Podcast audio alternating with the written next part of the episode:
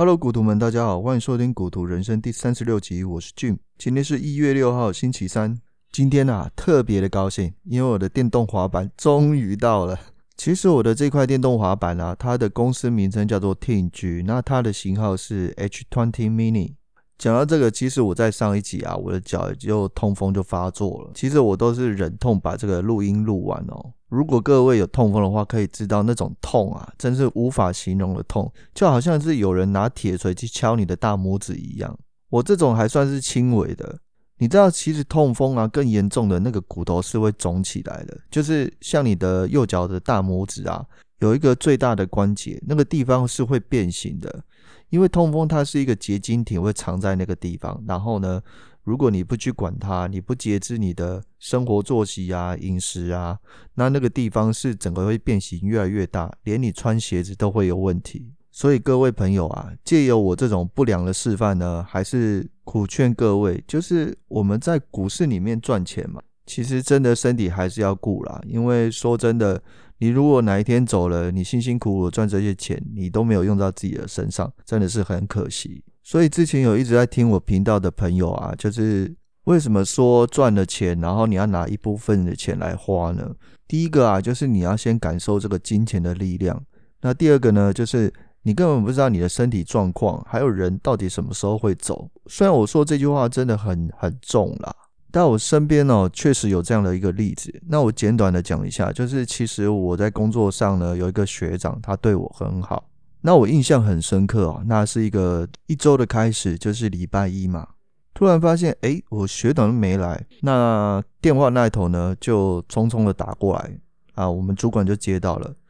那最后的结果就是，我学长就突然就走了，细节我就不说了。那学长他就是。因为呢，这个周末他跟他女朋友经营一间民宿，那那个周末啊，刚好是圣诞节，所以生意非常好。所以呢，一整晚我学长都没有睡觉。所以在礼拜一啊，他就匆匆的从台中开往新竹的路上，那因为精神不济，就撞上对向的大卡车，所以当场就走了。这一件事情呢，对我职场上跟我的人生观有非常大的影响。说实在的，你那么累。那我不知道各位呢，累的时候，可能你身体也不好了，或是你精神不好了，都有可能会随时离开这里哦。有些朋友可能觉得自己还年轻，不会遇到这种事，但我说真的啦，时间真的是很快，眨眼间哦，你就三十岁了，再眨眼呢，你又到四十了。所以总而言之啊，我要说这个的目的呢，你有没有发现啊？你努力了这么久，你哪时候真的是犒赏自己？所以常常我觉得自己就认为哦，那自己的能力范围之内啦，你能够及时行乐是最好的，不要一股脑的一头热的栽进工作里面。常常的犒赏自己啊，放松自己是非常重要的。所以反过来看啊，你在股市里面努力了这么久，你得到什么？只是一时的快乐吗？当然不是嘛。努力这么久，一定要有回馈嘛。所以呢，领一部分小的钱，好好的呢吃一顿，然后呢，不然就是去哪里玩。再来呢，就是好好的告诉自己，这是你该有的报酬，好吧？各位不好意思啊，我这一集的废话讲的太多了。不过呢，我还是要让各位听一下我新的电动滑板的声音。哎，我真的是很喜欢听那个电动马达启动的声音哎，就连那个 gogo 在路上啊，一起步的时候，听到那个电动马达起步啊，你都会觉得莫名的兴奋。我也不知道为什么，我不知道各位有没有这样的感觉。那我这块电动滑板啦、啊，总共有四个速度。那第一个速度呢是时速二十公里。那大家听一下它的声音哦。那接下来是时速三十。接下来是时速四十。有没有听到一阵风的声音哦？我刚刚在收音的时候啊，差点把我的麦克风的线给卷走，超级恐怖的。好，如果各位有电动滑板的同好啊，可以跟我交流一下，我也是很高兴啊。好，那我再讲一点废话哈。那前几天我看了一部片，叫做《寄生上流》，没错，Netflix 很快的就把这个《寄生上流》的版权给买下来了。细节呢，我就不多说了。但是在剧中啊，你会发现到有钱的人啊，根本什么事情都不用担心；穷人啊，也可以生活得很开心。但是穷人跟有钱的人呢，万一生活在一起，就会产生出一些微妙的变化。这一部片真的是不错，我推荐给大家。好，那我们聊一下股市吧。股市呢，今天真的是值得庆祝啊，终于站上了一万五。我想大家也发现了，最后的临门一脚啊，还是台积电贡献的。主要的呢，涨了两档全值股哦，台积电涨了一趴多，那红海涨了四趴，是个大工程。但是大家有没有发现到啊？连续两天都已经爆量了，两天都是三千多亿啊。在这边啊，我都会提醒自己，交易量如果激增啊，最好留一下手头上的资金部位会比较好一点。不然现在台股真的是一万五，大家已经乐疯了。股市总是会休息的嘛。但是你有没有发现呢？红海的股价最近开始在动了。红海发布了一则新闻啊，跟中国的电动汽车拜腾一起合作啊，开发电动汽车。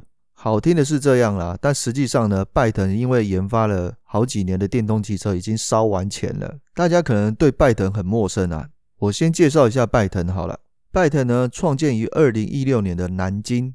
那南京呢，就是它的总部。那它有很多分部呢，在北京、上海、香港、慕尼黑，巴拉巴拉巴拉，美国跟德国都有啊。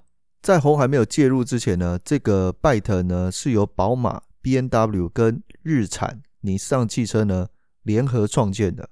曾经啊，在二零一八年的时候，在拉斯维加斯的消费电子展展出了第一辆的概念车。所以啊，它虽然烧钱啊，但实际上还是有成绩单出来的。但是啊，迟迟啊没有办法推进到量产这一步啊。但是呢，在量产之前，它总共经过了四次的融资，总共呢募得了人民币八十亿元，折合台币啊三百五十五亿元。你可能会想说，哇，三百多亿元啊，你怎么会说他把钱都烧完了？没错啊，内部消息就传出了，拜腾呢内部的财务管控出现了不少问题，就比如说啊，在一间三百人的办公室呢。一年采购的零食啊，就高达了七百万美元。也就是说，这三百个人呢，在一年啊，总共吃掉了台币两亿元的零食。哦，我的天啊，两亿耶！这些人是嗑黄金吗？甚至啊，在去年一月的时候，在上海开幕的旗舰店呢，员工制服都是用进口材质的量身定做，甚至标榜以环保材质打造的名片。每个员工他的名片单盒的制作费啊，就高达了台币四千元。我刚刚说的这些啊，都是冰山一角，所以这个拜腾啊，很快就把这个募资得来的三百多亿元啊，全部消耗殆尽，甚至沦落了要裁员呢，还有准备要停工的打算。不过啊，他终于找到了台湾富爸爸红海。先前跟大家提到，红海本来要做电动车呢，所以他吸手了裕隆，那还有台达电。如果之前听众朋友啊，有听我在讲红海要做电动车这件事情呢，我曾经也有数落过红海。我说啊，现在要做电动车真的是太慢了。特斯拉已经在天上飞呢，你还在地上爬。唯一加快脚步呢，就是跟中国电动车现有的车厂啊做个技术合作，就这么刚好就被我料中了。然后呢，再来看看股价好了。之前说要找台大电跟裕隆合作呢，股价完全没动静，停在八十块左右。然后这几天啊，宣布要找中国的拜腾之后啊，股价一路飞到破到一百元以上啊。那到底红海可不可以投资呢？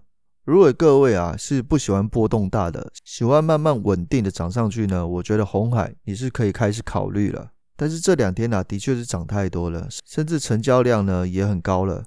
我觉得不妨啊，等股市休息的时候，再慢慢一点一点的分批进场啊。在这里补充一点，那红海介入的这个拜腾呢，预计在二零二二年第一季呢就会发表第一款的电动汽车，我们就拭目以待吧。那大概还有一年的时间。接下来我们聊一下美股吧。QuantumScape QS 呢，在短短的几天啊，从一百多块跌到了剩下五十块。这档啊，非常的神奇。我呢，在它合并之前就已经出掉，但是呢，它合并之后啊，又把它重复的规格又念了一次，上了新闻稿，一堆人冲进去买啊，甚至把股价推到了一百多块。那我之前也提了，我觉得电池这个东西啊，不会在短期内呢会有新的发展。QS 他们自己也说了，在二零二五年啊才会真正有产品，所以合并之后呢，QS 发的那个新闻稿真的是把一堆散户啊套在最高点。简单的来说啊，这个固态电池呢就是有几项的优点：安全性、容量高，而且呢十五分钟内呢可以充到八十趴的电就没了，真的就没了。电池的规格呢，它的 spec 能吸引到你的规格呢，就真的只有这样而已。剩下之后的新闻啊，能够再吸引到你，可能就是跟什么车商的合作，什么样的电动车大厂将会采用 QS 研发的电池啊？那时候我才会觉得它会真正的回到一百块以上。不然啊，你投资到一间还没有量产的公司，真的是风险非常高哦。再来下一则就是特斯拉的新闻啦。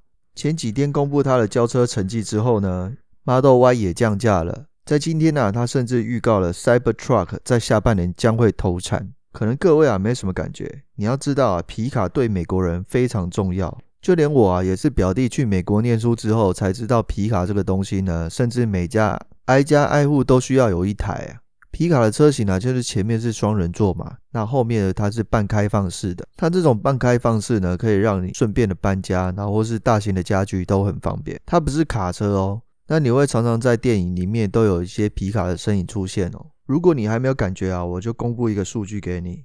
福特的 F 系列的皮卡呢，至今的销售量已经超过了三千四百万辆。所以啊，美国人的文化没有人不知道皮卡。